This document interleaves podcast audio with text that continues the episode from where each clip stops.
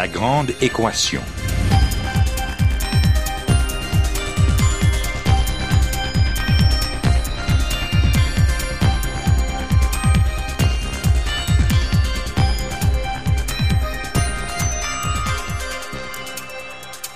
Ici Normand Mousseau, bienvenue à La Grande Équation, votre rendez-vous hebdomadaire avec la science. Cette semaine, quand le paranormal manipule la science.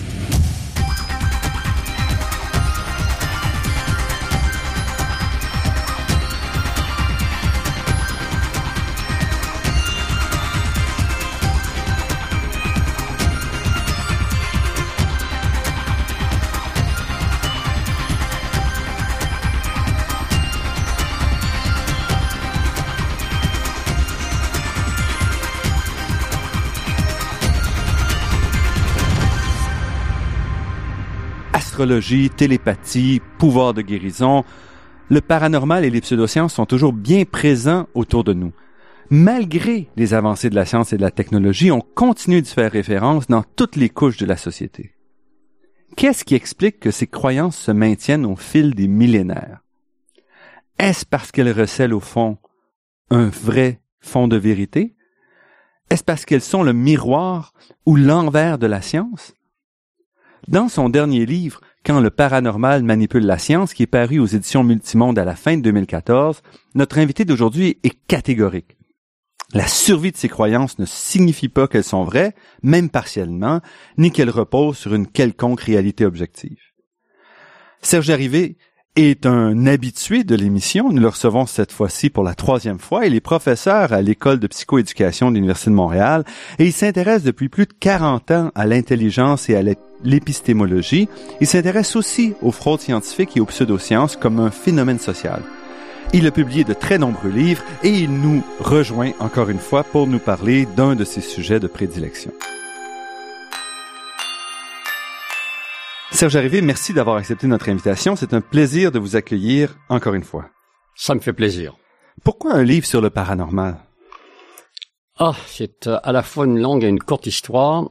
Les presses universitaires de Grenoble m'ont contacté pour me demander si je voulais écrire un livre sur le sur le paranormal.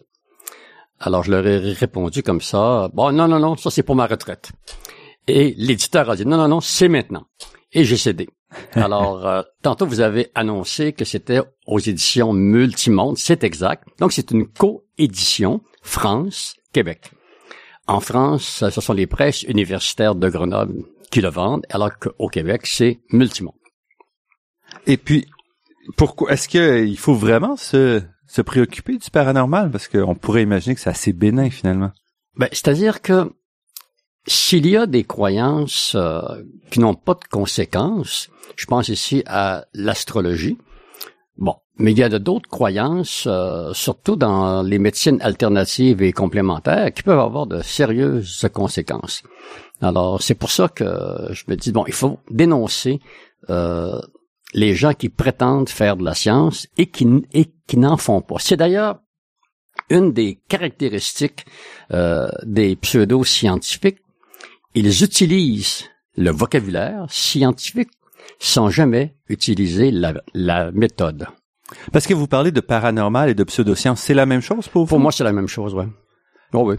Parce que les gens dans le paranormal aussi veulent s'approprier donc une, une certaine euh, crédibilité scientifique. Oui, c'est-à-dire que bon, il y a certaines approches paranormales qui ne prétendent pas euh, être euh, de la science, mais qui se disent, écoutez, la science n'explique pas tel phénomène. Donc, si ce phénomène existe, et pour eux, il existe même s'ils l'ont pas vérifié, donc c'est le paranormal qui va l'expliquer. Un argument tout à fait euh, inapproprié. Donc, dans ce sens-là, on le présente parfois comme complémentaire à la oui, science. c'est ça.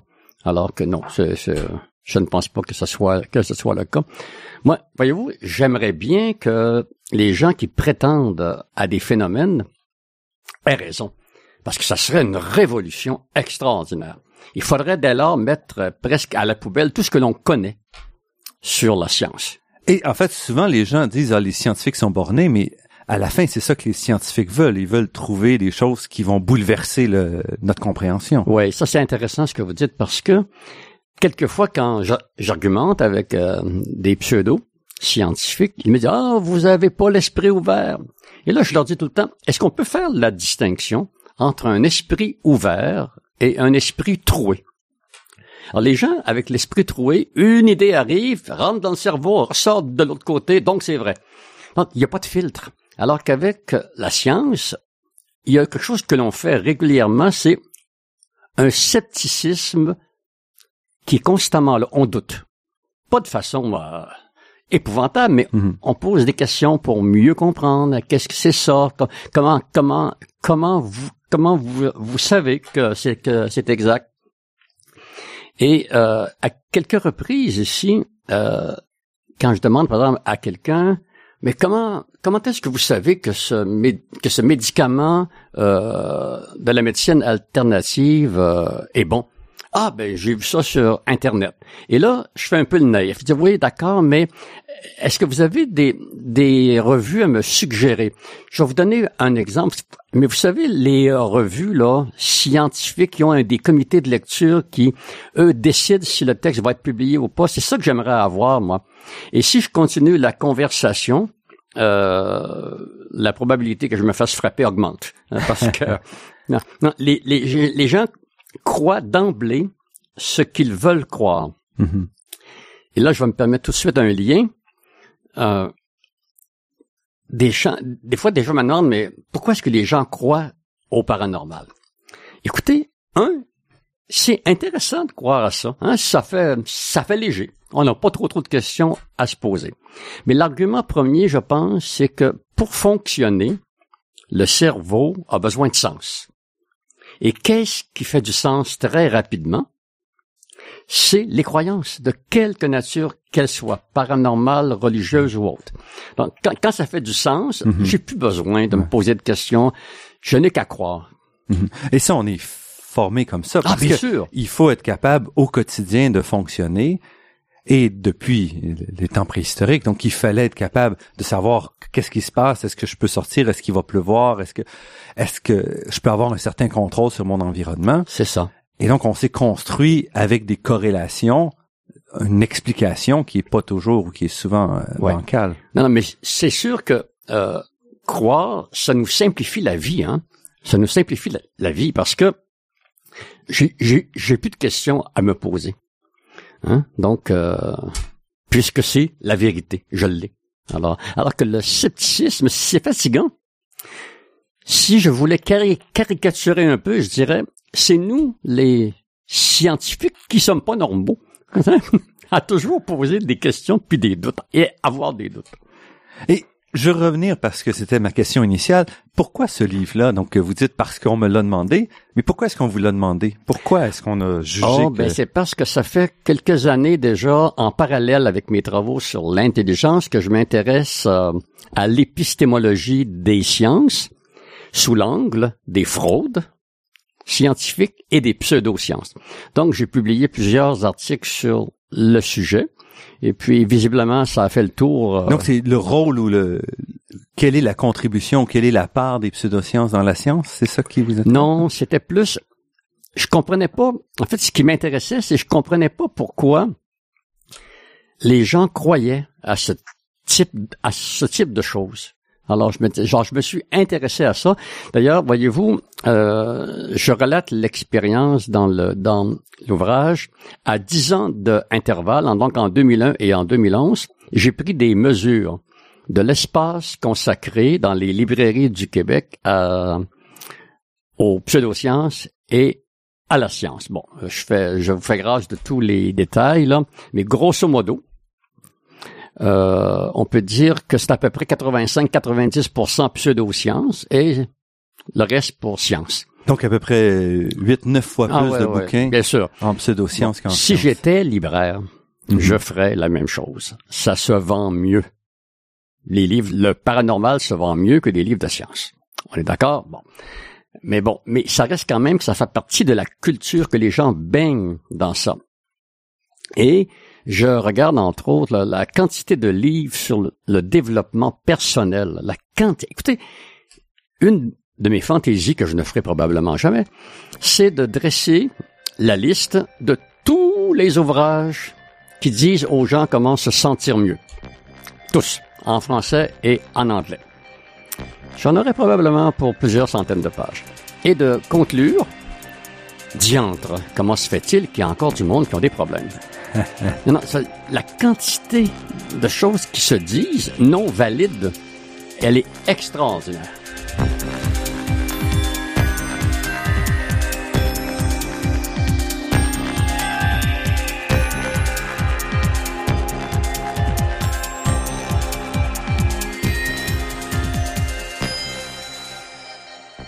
Ici Normand Mousseau, vous êtes à La Grande Équation et nous sommes en compagnie de Serge Larrivé, professeur à l'Université de Montréal et auteur du livre Quand le paranormal manipule la science. Donc Serge Larrivé, euh, votre livre, faut comprendre que c'est un livre scientifique, donc vous essayez vraiment de, poser les bases à la fois de définir qu'est-ce que c'est la science et par rapport à ça un peu comment le paranormal, la parascience, la, la pseudoscience se positionne. Donc, qu'est-ce qui caractérise la science pour vous? Qu'est-ce qui caractérise la science? Mon Dieu, qu'est-ce que je dirais si je... Je dirais peut-être vérifier, Mhm. vérifier, et troisièmement, vérifier. Autrement dit, quand j'ai un résultat, je m'assure qu'il est reproductible. Pour faire, si on, on veut être sérieux un peu, là, je, je suis sûr que votre auditoire connaît le critère de réfutabilité de Popper, qui est bien connu. Alors, Mais pour euh, les plus jeunes, je m'en explique. Non, non. je faisais une blague, là. Donc, si je simplifie, c'est que Popper dit, en science, on doit tout faire pour démolir nos théories. Et si elles résistent, elles sont temporairement non fausses, la science étant biodégradable. Donc, quand je fais de la science, je fais, je fais tout pour essayer de prouver que je me trompe. Et si je n'y arrive pas, ben j'ai juste temporairement raison. Alors que les pseudo-scientifiques, eux, ne vont chercher que des exemples, des témoignages et des anecdotes qui confirment ce qu'ils pensent. Alors que pour nous, une anecdote et un, et un témoignage au plan de la science, ça n'a aucun pouvoir. Donc, ce que, ce que vous dites, et ça, c'est important, c'est-à-dire, pour la science, la, vé- la- le fait qu'on puisse vérifier quelque chose implique qu'on doit être capable de construire une façon de tester que ça soit faux. Exact. S'il n'y a pas de façon de montrer que ça pourrait être faux, c'est pas de la science. Exact. Autrement dit, si je, je pousse plus loin, un fait en science n'existe que s'il a été re- reproduit. Et c'est pour ça que quand on, on, on, on offre le, le défi du million de dollars à tous ceux qui prétendent avoir un pouvoir paranormal, on leur demande de venir. Et là, s'ils réussissent leur épreuve, ils ont 10 000 dollars. Mhm. Là, ils sont prêts pour le défi du million. Parce que, comme je, le- je vais le répéter, là, un fait en science n'existe que s'il est, s'il a été reproduit. Bon. Maintenant, qui vient relever le défi du million de dollars? Sont ce- Donc, qu'est-ce que c'est ça, ce défi de... ah, d'accord. Alors, le défi du million de dollars, c'est le groupe des sceptiques. Euh, on est relié avec le groupe des sceptiques euh, américains. Il y en existe aussi en Australie, sauf erreur, en France et en Belgique, où on dit, on dit ceci. Si vous nous démontrez que vous avez un pouvoir paranormal, un million. Et donc, les Et ça fait viennent- quelques années que c'est sur la table. ça fait, nous, au Québec, ça fait- on a eu peut-être environ 150 expériences, là, 150 personnes qui sont venues. Et, Depuis quoi? oh, je depuis 30, 40. 40 ans, je sais plus très bien, là. Et ce qui est intéressant ici, c'est que les gens qui viennent, là, ils sont de bonne foi. Les vrais charlatans ne viennent jamais. Parce que eux, ils savent qu'ils fourrent le peuple. Bon. Si vous me permettez, je vais vous donner euh, le dernier exemple qu'on a, qui Mhm. d'un, d'un- donc il, il s'agit d'un, d'un Suisse, un monsieur suisse qui était de passage au Québec, sauf erreur, et qui lui, ce qu'on appelle un ramancheux. Alors, là, il prétend que par son pouvoir de la pensée, il peut mettre égal les jambes d'un homme qui sont inégales. Wow. Alors, on trouve euh, quelqu'un qui a pas les jambes de la même grandeur, mais pas trop quand même pour lui laisser une chance.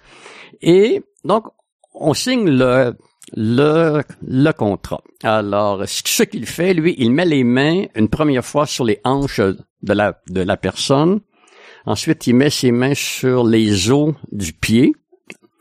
Et là, pendant une minute, il dit que ça va se euh, que les jambes vont être. Donc, on prend une mesure Mhm. avant, Oui. on prend une mesure après, et on compare, et il n'y a rien de changé. Et sa réponse à notre euh, expérience est très intéressante. Il dit, bon, vous ne l'avez pas mesuré, mais moi je sais que maintenant elles sont égales. Autrement dit, même les faits ne viennent pas contredire sa croyance. Hein? Euh, L'autre exemple, c'est avec une, euh, une, une, une Donc, il est pas reparti avec le million, lui. Ben non. Mais il, il était très gentil, chaleureux, sympathique. On avait le goût de le prendre dans nos bras et dire, hum, je t'aime. Tu sais, là, c'est un vieux monsieur tout, tout fin, là. L'autre exemple, c'est avec une euh, numérologue. Elle, elle prétend que si on, elle a la date de naissance de quelqu'un, elle peut dire des choses importantes sur elle. Après discussion, on s'entend sur, êtes-vous capable de dire le nombre de frères et de sœurs de cette personne-là? Mhm. Alors, elle dit oui, bien sûr. Bon. Et là, donc, on lui donne 12 dates de naissance, puis on lui donne 12 fratries. Exemple, un frère, une sœur, zéro frère, euh, deux sœurs, etc. Et bon, elle les met euh, dans 12 enveloppes différentes. Alors, le soir venu, euh, dans une réunion des sceptiques, donc on, déballe le tout. Et son résultat, et ce qui, est ce qui était prévisible pour nous, c'est 1 sur 12. Et qu'est-ce que 1 sur 12? C'est le score probable de toute personne qui passe sur la rue à qui on demande de faire la même chose. Donc, elle n'a aucun pouvoir. Cette numérologue, elle est gentille, elle est sympathique, puis en plus, elle est toute belle. là. Tu sais, bon, on n'a pas le goût là, de, de, de l'emmerder. Là, bon. Et à ce moment-là, je posais une question euh, en restant vague. Écoutez, bon, qu'est-ce que vous en pensez? Qu'est-ce que vous allez faire maintenant? Et sa réponse est extraordinaire. Sa réponse, c'est une meilleure numérologue que moi aurait mieux fait. Et ma question à moi, c'est combien de fois doit-on répéter cette expérience pour que les gens cessent de croire à ces balivernes? Et la réponse est à l'infini. On n'y arrivera pas. Donc, essentiellement, c'est impossible de réfuter. Pour ces gens-là, on peut pas réfuter Ah non, leur c'est-à-dire pouvoir. que- non, c'est comme une réfuter la réalité. C'est comme les gens qui croient en Dieu, on peut pas les convaincre euh, comme ça là, par la raison de cesser de croire.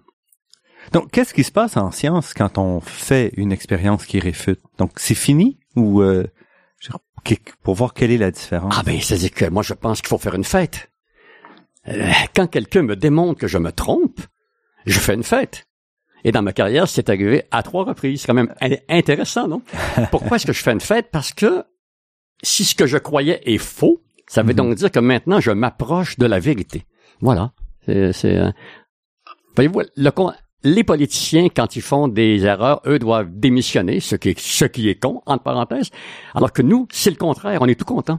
Parce que quand, quand quelqu'un nous, nous le démontre, à ce moment-là, comment est-ce que la science fait face à la nouveauté dans ce sens-là? Si on a quelqu'un qui nous présente, quelqu'un qui développe une nouvelle théorie, un nouveau paradigme, là, parce que si on, on reprend un peu, par exemple, alors si quelqu'un si on reprend par exemple un peu euh, les idées de Thomas Kuhn, Ouais. qui, qui est le premier à présenter comment la science vit ses bouleversements. Alors, ça, c'est euh, la révolution scient- scientifique de Thomas Kuhn avec la notion de paradigme. Bon, c'est-à-dire que, voyez-vous, en science, ben, c'est-à-dire que là, j'aimerais faire une distinction entre les sciences dures puis les sciences molles. Sciences dures, physique, chimie, etc., puis les sciences molles, les sciences humaines. Je pense que, ben là, je pense, sans trop me tromper, dire qu'en sciences humaines, il n'y a pas de paradigme au sens strict à la manière des sciences dures. On a des approches. Mhm. Donc, on n'a pas des lois fondamentales Non. qui, qui constituent la base Ouais, de ouais, tout le non, non, développement. parce que vraiment, la, la- la quantité de choses qui se racontent en sciences humaines, c'est effarant. Je pense ici, là, ceux qui sont d'approche psychodynamique n'accepteront jamais les, les approches cognitivo-comporte comportementales. Donc, c'est- bon. C'est ça. Donc, euh, la, la question est qu'est-ce qu'on, comment se produit le changement? Oui. Ben, c'est-à-dire que quelqu'un peut faire une nouvelle suggestion si elle se situe à la marge de la science actuelle. Ce que je souhaite, c'est qu'il trouve une revue scientifique qui va accepter de publier son, sa nouvelle idée. Mhm. Et là, si la science fonctionne bien, il y a plusieurs laboratoires indépendants qui vont aller vérifier si, ce que- si ce qu'il dit est vrai. Mhm. Et c'est comme ça. Et si ce qu'il dit est vrai et qui en fait la démonstration claire et nette, alors euh, au fil des ans, on va changer de paradigme. Donc, on va intégrer ce savoir. Ouais, tout à fait. Ouais. Ouais.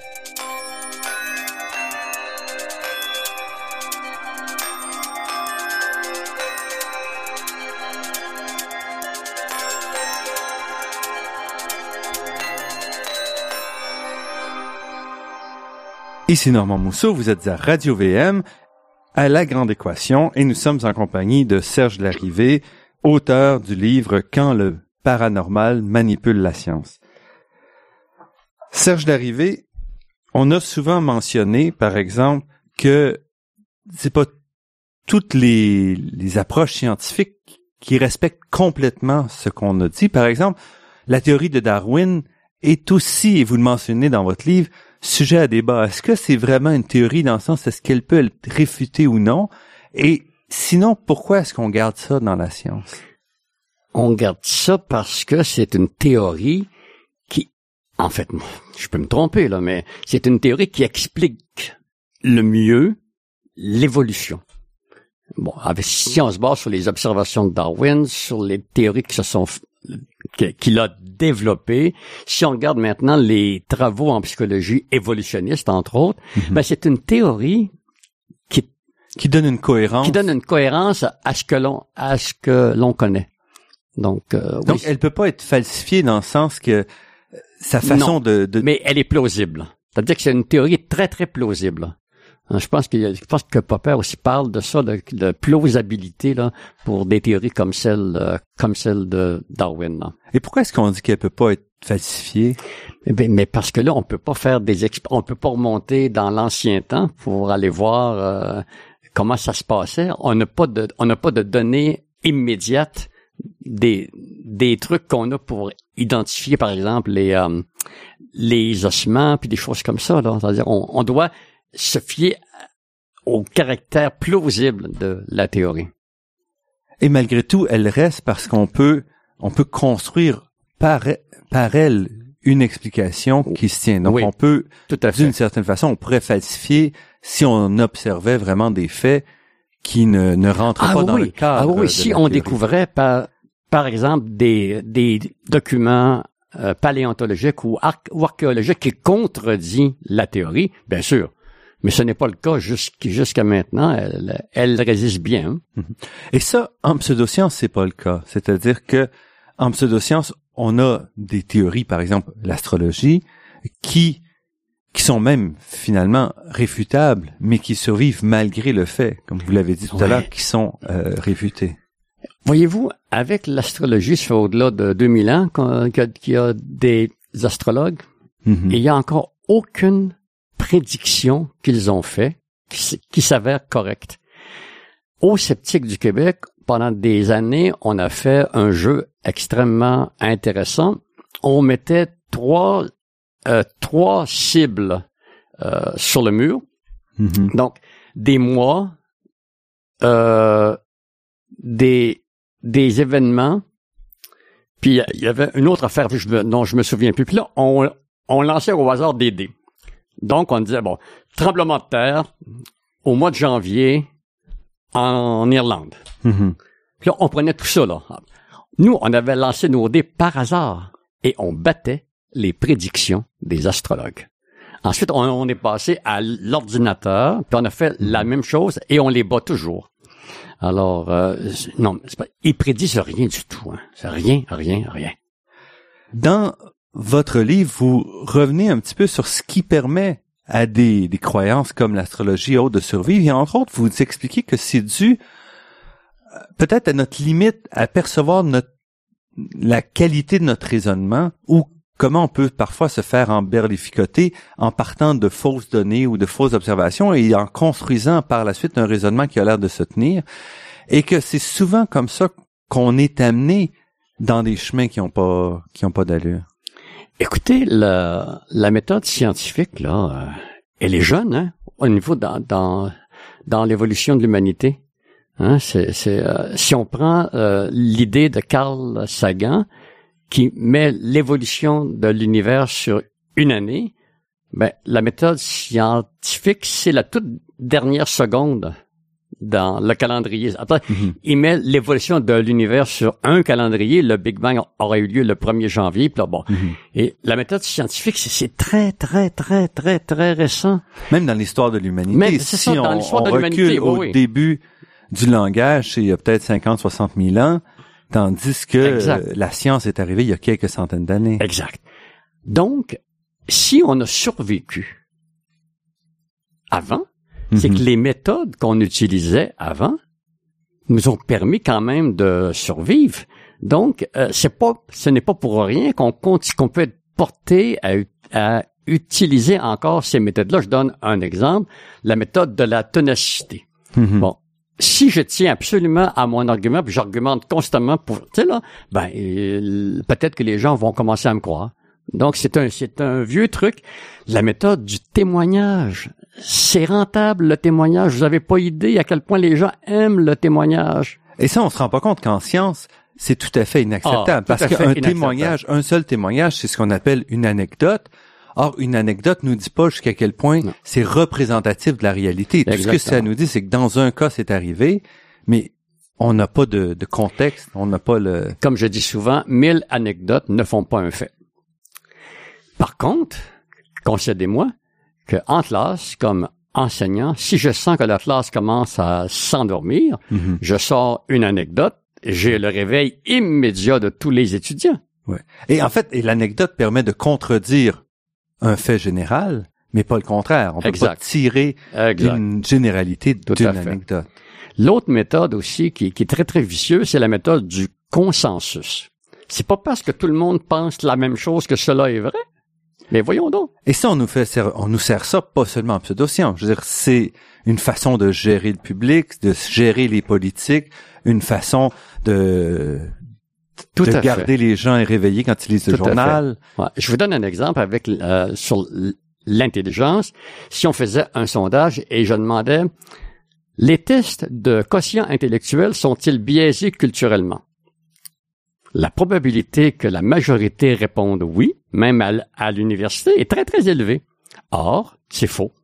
Depuis la fin des années 70, on a enlevé tous les biais dans les tests de QI et depuis ce temps, je dis à tous ceux qui veulent l'entendre, je vous, je vous offre un repas au restaurant de votre choix si vous m'apportez une seule étude qui montre que les tests de QI sont biaisés culturellement. Là-dessus, je vais laisser les auditeurs chercher des façons d'obtenir ce repas au restaurant et nous revenons après cette pause.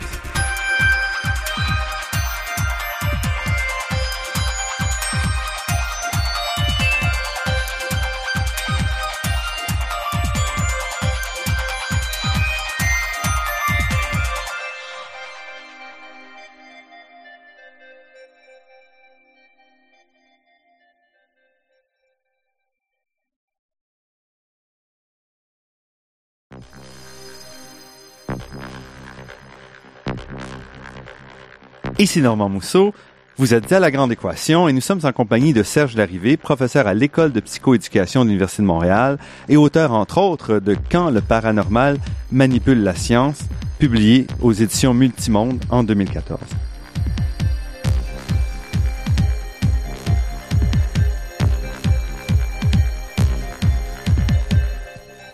On a parlé d'astrologie, de d'autres pseudosciences parfois un petit peu euh, bénignes, mais en fait, à la fin de la dernière euh, section, on est quand même arrivé à relier ça aussi à ce qui se passe dans le monde quotidien, dans la façon dont les politiciens nous interpellent, par exemple avec les sondages, avec les mesures. Vous parliez par exemple du consensus, mais il y a toutes sortes d'autres façons de manipuler un peu l'opinion et qui retouchent un petit peu à cet aspect-là. Donc vous parlez le témoignage, par exemple, l'appel au sens commun, qui est aussi une des façons de, de manipuler les gens. Bien sûr. Ah oui, la- la- l'appel au sens commun, euh, quelquefois le sens commun a plein d'allure, mais d'autres fois non. Donc il faut faire, encore une fois, c'est le doute euh, systématique qui doit rentrer en jeu.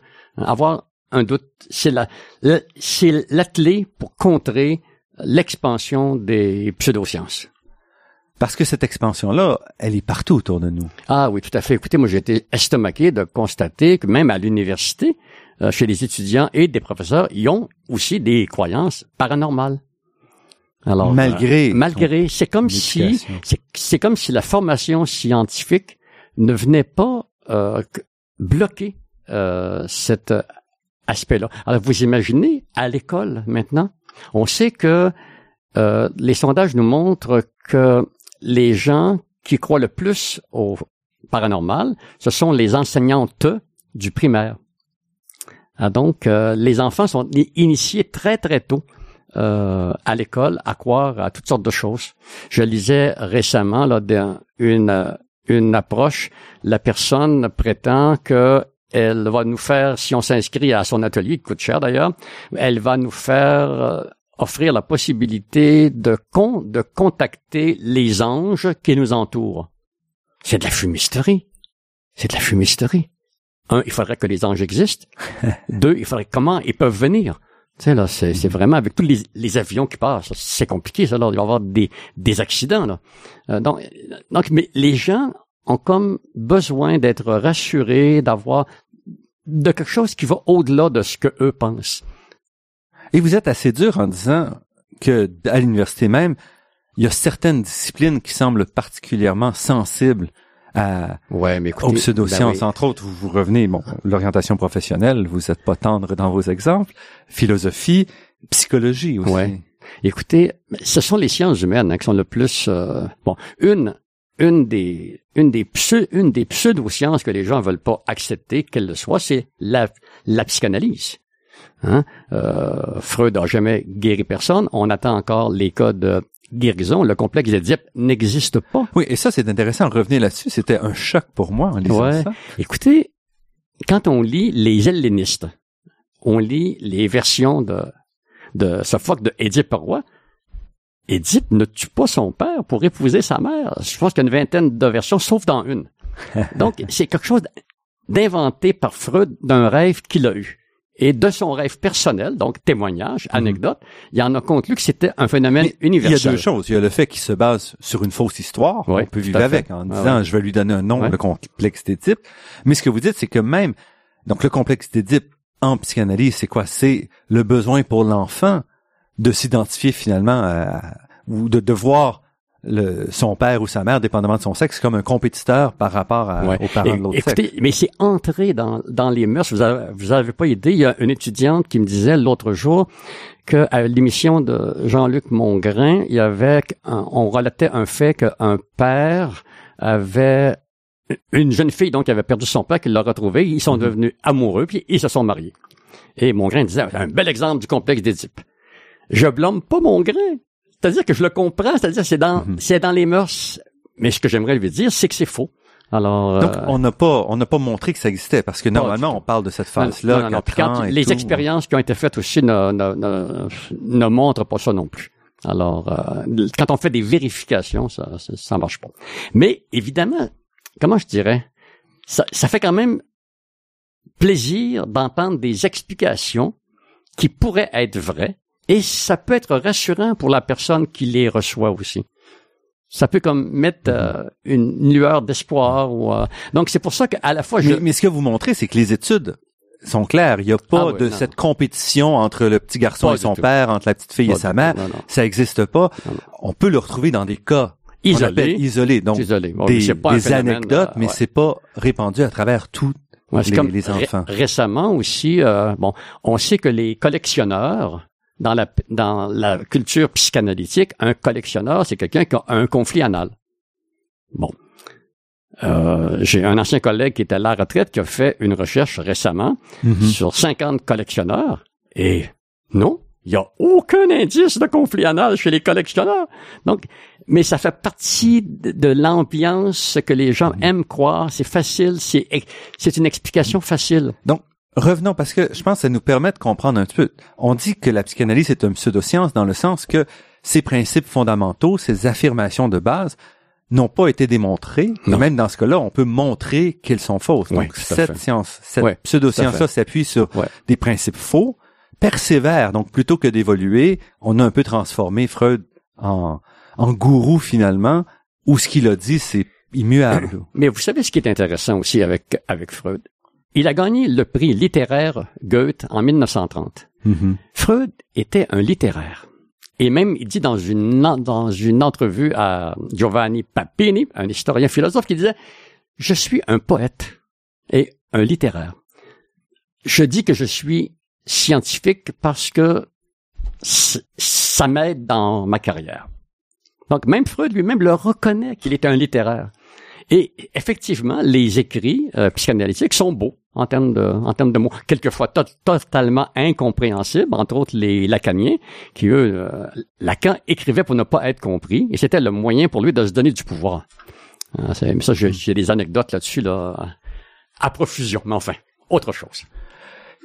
Quel est donc il y a d'autres disciplines que vous mentionnez, entre autres euh, orientation professionnelle, parce que d'une certaine façon, c'est pas vraiment une discipline scientifique. C'est-à-dire que non, c'est-à-dire que là, ce qu'il faut comprendre ici, c'est que j'ai trouvé quelques mémoires de maîtrise qui mhm. se sont basées sur l'astrologie, entre autres.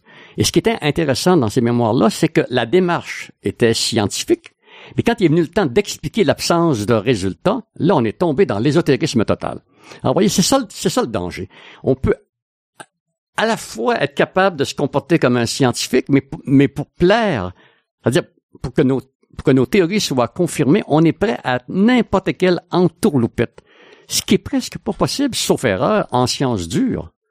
Hein, c'est presque pas possible. en Parce que euh, en sciences dures, quand ça se produit, on va le retrouver. C'est de la fraude. Donc on va ressortir ça en appelant c'est une fraude carrément. Voilà, c'est ça. Vos exemples, ce que vous donnez dans le livre, c'est des exemples qui se déroulent sur plusieurs décennies. Oui. Donc c'est ni démodé. Quand j'ai ouvert le livre, je me suis dit peut-être qu'on parle de choses qui sont qui se produisent plus, mais c'est à la fois ni démodé ni un, mouvement actuel. C'est quelque chose qui s'étire dans la durée. Ben écoutez, euh, ça me fait penser qu'il faut reprendre ici l'exemple de ce qui s'est passé en France là, dans cours des années 2000, je sais plus exactement avec Sophie Robert sur l'autisme. Les psychanalystes prétendaient que l'autisme c'est parce que les enfants autistes considèrent le ventre de la mère comme un crocodile, donc ils ne veulent pas sortir de peur d'être mordus par le crocodile, d'être mangés par le, le crocodile. Et euh, eux prétendaient qu'ils pouvaient aider ces enfants-là en les faisant jouer avec un crocodile, puis en mettant un crayon dans, dans un crocodile en, en caoutchouc pour l'empêcher de... Écoutez, ça n'a pas de bon sens. En quoi le fait que je suis autiste, c'est parce que je considère que c'est un crocodile? Et je leur dis, mais écoutez, pourquoi, pourquoi pas avoir pris le symbole du caïman? C'est caïman pareil, de toute façon. Mauvais jeu de mots. Euh, à la Dolto. À la Dolto, pourquoi Dolto? Mais juste revenir. Donc, ça, c'était un mouvement sérieux ou c'est une personne? Ah non, c'était très sérieux. C'est un mouvement très sérieux des, des, psychanalystes qui pensent que les enfants sont autistes parce que la mère est froide qu'elle est que l'enfant la perçoit comme un crocodile euh, et que c'est à cause de la mère mortifère qui mhm. a induit la mort chez son enfant, ça n'a pas de bon et là, Avec une telle une telle approche, ça veut dire que les traitements qu'on va proposer, le soutien qu'on propose à l'enfant, sont complètement inadaptés. C'est complètement inadapté. On ne connaît aucun cas d'enfant autiste guéri par la psychanalyse. S'il y a un auditeur qui est au courant de ça, s'il vous plaît, contactez-moi, ça m'intéresse beaucoup. Je vais en faire une publicité.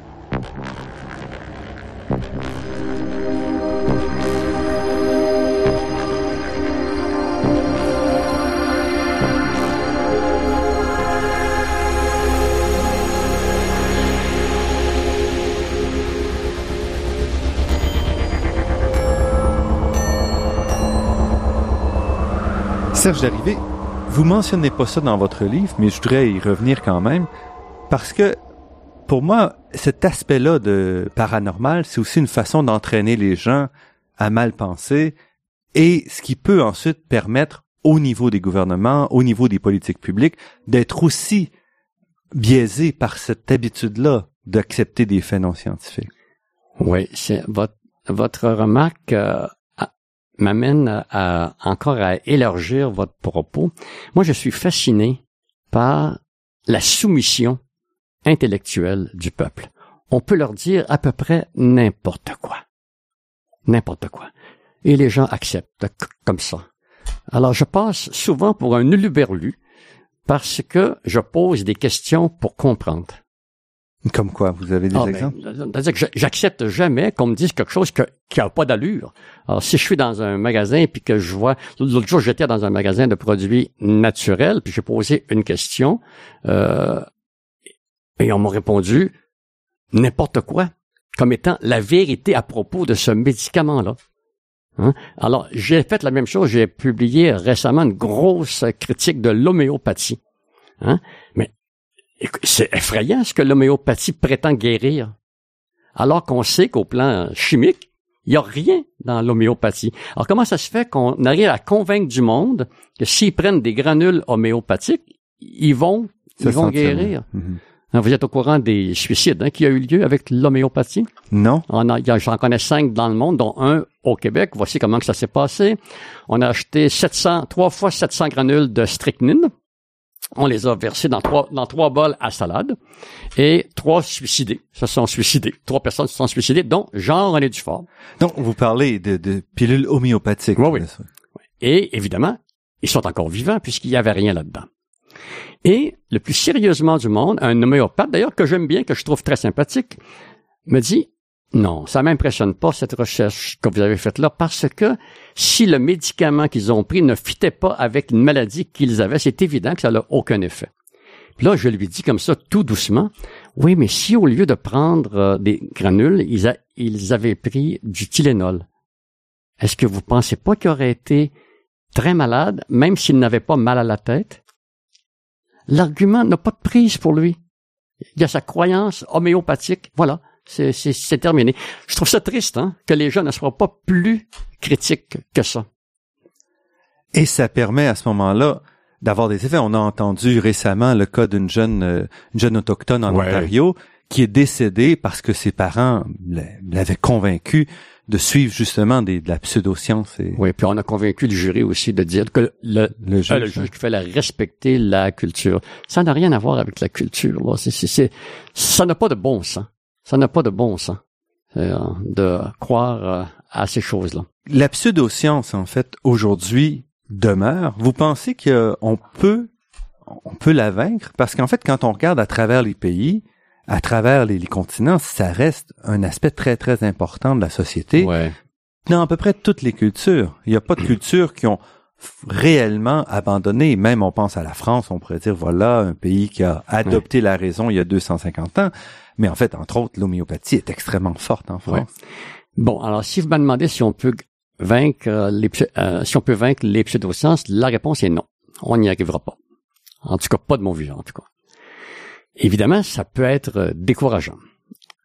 Je pense qu'il faut continuer à notre combat pareil et ce que je propose, entre autres pour l'école, c'est la chose suivante. Mon idée, je pense qu'elle est un peu folle, mais euh, bon. Alors, voici ce que je ferais. Je ferais une entente entre les professeurs de français et les professeurs de sciences. Alors, dans le cours du français, on ferait lire aux enfants des romans policiers, de très bons romans policiers, pourquoi? Parce que l'enquête policière et l'enquête scientifique, c'est la même chose. On cherche le coupable et le coupable essaye de se sauver constamment. Donc, poser des hypothèses, des observations, des raisonnements, etc. Donc, et on essaierait de montrer aux enfants que le raisonnement qu'on utilise dans les enquêtes policières s'applique dans les enquêtes scientifiques. Et comme ça, pour aimer la science par la littérature. Pour faire, parce que l'essentiel de la science, pour vous, c'est le processus plus que le ben, c'est-à-dire que résultat final. Ben, c'est-à-dire que l'état final, c'est évidemment intéressant, mais pour, en fait, moi je pense que pour apprécier le résultat final, c'est important de comprendre comment on est arrivé là. Hein? Euh, c'est ça qui est important, je pense. On puis j'ai la même chose avec là. Je, je voudrais pas déborder, mais je travaille actuellement euh, sur les compagnies pharmaceutiques, le big pharma avec le DSM-5 et la psychologisation de la société. Écoutez, ça n'a pas de bon sens, là. Donc, quand vous dites vous travaillez, vous, vous, regardez quel aspect C'est-à-dire que j'essaie de comprendre comment ça se fait qu'on est toujours en train de dire à tout le monde, et particulièrement aux parents, comment se comporter. Comment ça se fait que les gens ont perdu leur sens commun. Hein? Alors, il y a quelque chose qui va pas, là un enfant est un peu agité, mais pilule pour le calmer. Mais non, vous avez oublié de penser que ça peut être normal de courir à cet âge-là. Hein? Ça peut être normal que d'être distrait un peu. Que donc on est en train de d'imposer des façons de penser, des façons d'élever les enfants dans un moule de conformisme. Ça donc on est en train de restreindre énormément qu'est-ce qu'on considère comme normal. Exactement. Exactement. Et ça, c'est dangereux. Et ça, vous dites qu'il n'y a pas de base scientifique pour ça. Ben non, écoutez, moi, je en fait, là, je vais vous dire une immense connerie, là. Je pense que si tous les gens acceptaient d'être fous, les hôpitaux psychiatriques se videraient. On aurait un plaisir fou. Alors que là, on pose, on, pose des contraintes qui n'en finissent plus. Qui n'en finissent plus. Alors, je suis un peu inquiet. Euh, Et ça, c'est essentiellement par rapport du gain ou... Euh? Oh mon j'ai pas de réponse là-dessus. Les, les compagnies pharmaceutiques, ils ont intérêt, eux, à vendre des pilules. Mais c'est quand même pas normal qu'on médicamente à ce point les enfants. Je ne nie pas le fait que ça peut être utile pour certains. Je ne nie pas ça oui, du parce que vous êtes à une école de psychoéducation, vous vous intéressez à la pathologie. À la pathologie. Ben oui. En fait, mais c'est ça. Écoutez, oui, je suis à l'école de psycho et éducation, mais je dis souvent aux étudiants, écoutez, comme 90 à 95% des gens vont bien, moi, c'est ceux-là qui m'intéressent. Alors, je suis désolé pour vous. Je vais vous parler des gens qui vont bien avec euh, avec mes travaux sur l'intelligence. Mais les, les, les, étudiants, eux, adorent entendre parler de ce qui va mal. Hein? Ils sont là pour ça, pour aider les gens qui vont mal, mais ils oublient que hein, la majorité mhm. va bien. Et donc, c'est une recherche aussi pour redéfinir la normalité. Comme on cherche ce qui va mal, on va trouver plus que nécessaire ce qui va mal. Donc, on, on, va gratter trop dans les, ouais. dans les petits on, vient de déborder avec... Euh, on est parti des pseudo-sciences pour s'en aller dans autre chose, là. Mais bon.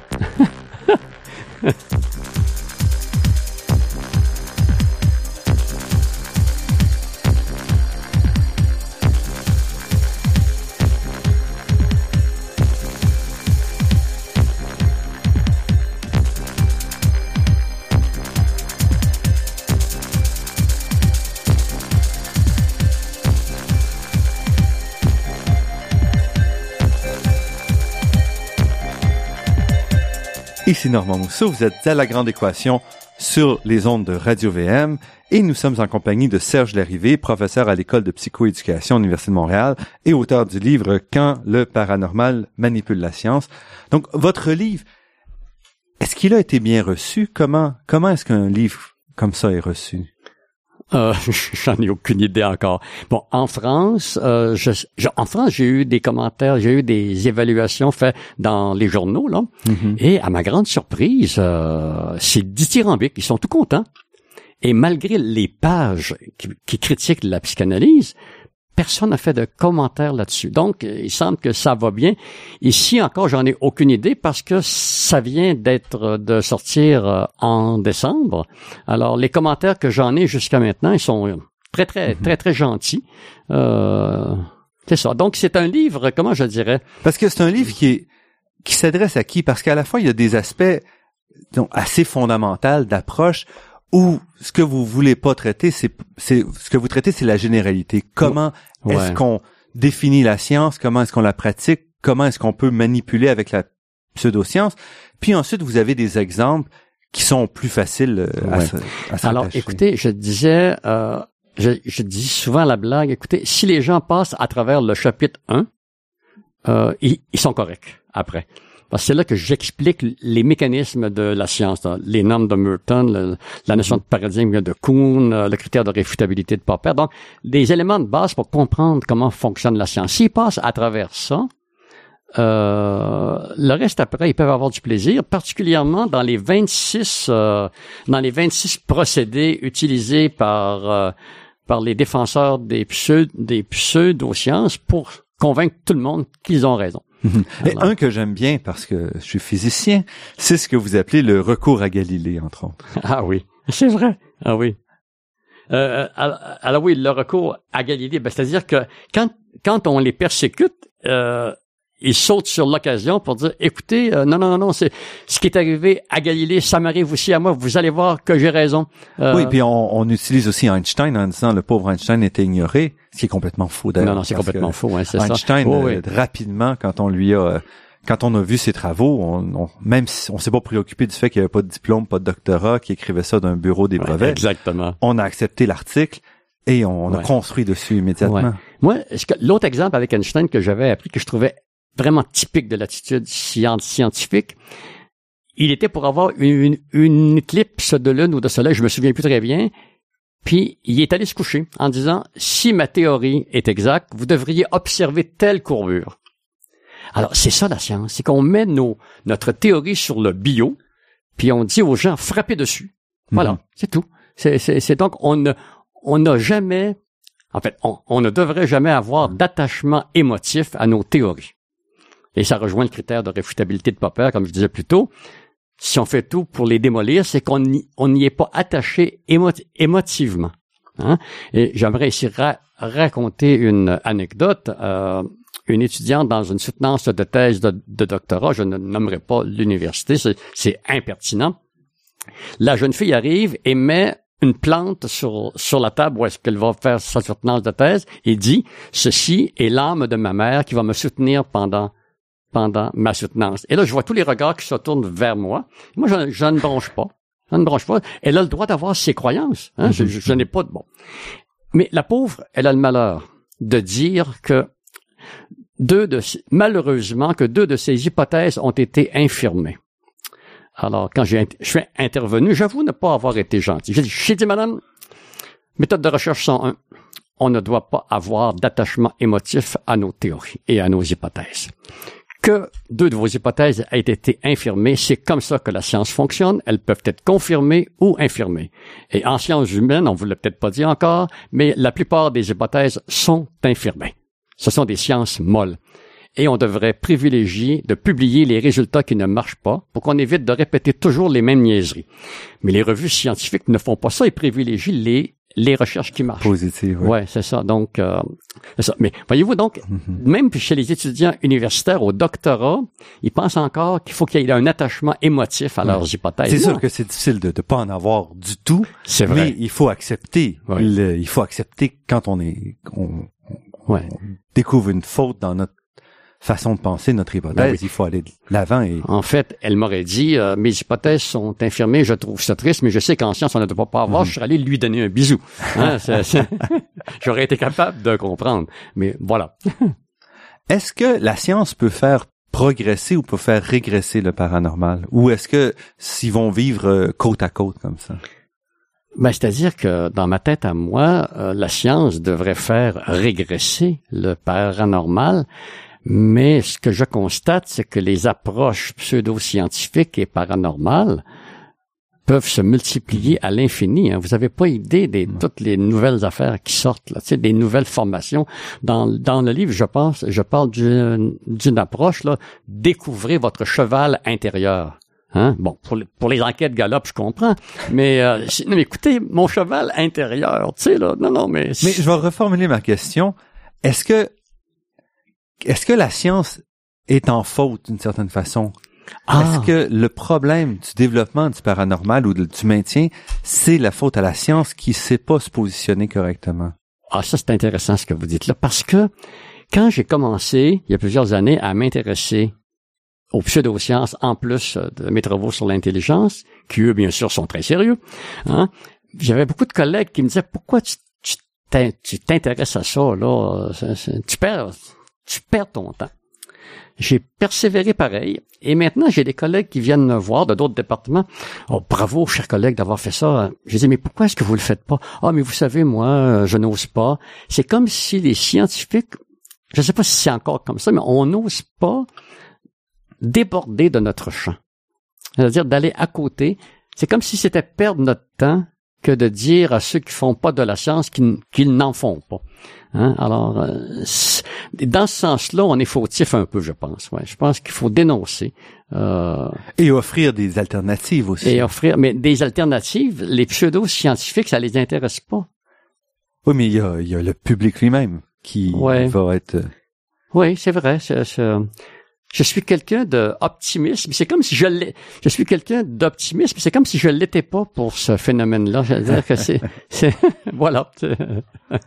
Bon, mais je pense que de toute façon, optimiste ou pessimiste, vous continuez quand même à, à défendre la science Ah, bien sûr. et à éclaircir un peu ce que sont les, les pseudosciences, le paranormal. Et ça, c'est essentiel aussi pour les gens de comprendre parce que tant qu'on n'a pas les mécanismes, on se rend pas toujours bien compte de ce qui nous amène ou ce qui nous qui nous de biaise Ouais. vers une Vous mauvaise savez, piste. euh, la dédicace à- de ce livre, elle est, je la trouve très, très intéressante. En fait, j'étais très content de, la- de y avoir pensé. Donc, c'est à mes petits-enfants, là, je les nomme, Mhm. dans l'espoir que leurs propres petits-enfants considèrent le contenu de ce livre complètement dépassé, parce que l'esprit critique prévaudra alors sur les pseudosciences. Là-dessus, nous allons nous arrêter. Serge Larrivé, professeur à l'École de psychoéducation de l'Université de Montréal et auteur, entre autres, de Quand le paranormal manipule la science, publié aux éditions Multimonde au Québec en 2014 et euh, aux presses de l'Université de Grenoble en France. Je vous remercie pour cette Ça entrevue. m'a fait vraiment plaisir.